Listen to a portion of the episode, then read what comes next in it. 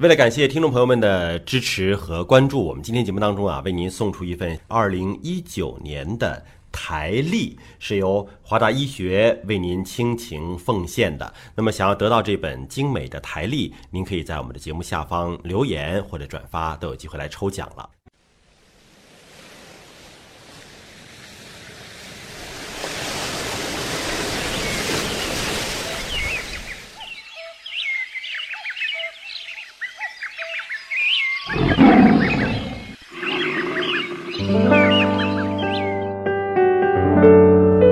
生命密码，你的第一本基因科普书。欢迎您关注今天的生命密码，我是向飞，为您请到的是华大基因的 CEO 尹烨老师。尹烨老师好，向飞同学好。说到生命的密码，很多朋友就关心了，这个生命到底是从哪儿来的？人到底是从哪儿来的？呃，人类的诞生在远古神话当中各种各样的传说，那只是传说。科学的解读到底是什么呢？很多科幻里面还在讲说，我们都是外星人的后代。嗯啊，人这种智慧生物是这个星球上原生的呢，还是外星人在这个星球上播的种呢？科学的态度实际上是保留任何一种可能，因为我们回不去，我们看不见我们最原初的生命从哪来，所以今天依然有多种学说在百家争鸣。嗯，其实有一个事实，就是引起了各种各样的假说。嗯，这个事实就是，当人和猿猴相分别开来之后，人的脑容量是变大了，对，但是在化石证据上没有找到一个人和猿的一个非常中间的状态。对，你这脑容量怎么突然之间就变大了呢？就说明你的智慧提升了啊！所以很多人说，那是不是来自于外界的第三只手呢？嗯，其实我们只是用脑容量去比喻这个，但实际上我们很多的物种在历史上如果回忆过去，你会发现从小到大，从大到小的案例比比皆是。所以，即使我们说脑容量没有一个所谓特别连续的证据，但在这数百万年的时间，如果你比较这一连串的一个脑容量，你会发现它还是有一定的连贯过程的。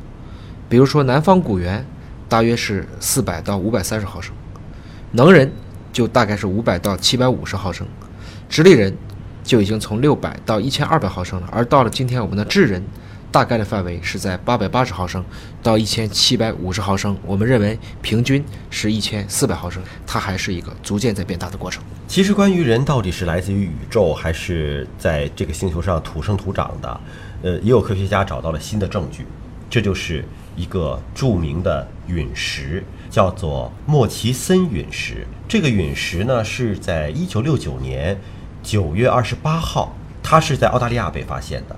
这个陨石就是天外来客，可是，在天外来客当中发现了很多有机物，包括了一百多种的氨基酸，这就证明在茫茫宇宙当中，有机物并不是我们这个星球上所独有的呀。是的，其实我们一直说，甚至有很多人一直在猜，我们是不是宇宙当中唯一的智慧物种？但我想提醒大家的是，其实我们刚搞清楚地球不是宇宙的中心这件事儿。也不过只有四五百年的时间，四五百年前，我们一直认为地球是宇宙的中心，我们认为所有的这些星体都是围着地球转的。今天我们知道这是错的，也就是说，我们不能排除是否我们的地球上的原始生命真的是天外来客。起码，我相信，对于四十六亿年的地球来看，一百三十八亿年的宇宙是有可能孵育出跟我们一样的智慧生命的。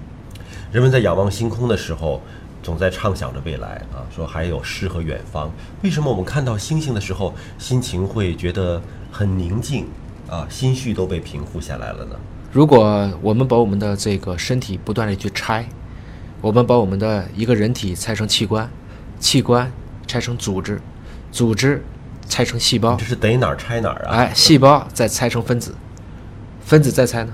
元素。所以我们跟星星的元素是一样的。也就是说，宇宙不同的星球，但其实构成它的基本物质元素是一样的。对，如果不算我们人工合成的元素，构成这个宇宙的元素大约是八十八到九十四种之间。但是它们最基本的元素其实就是氢，是由氢开始一点一点的在宇宙大爆炸以及后面的一系列的星体演化过程中所形成的。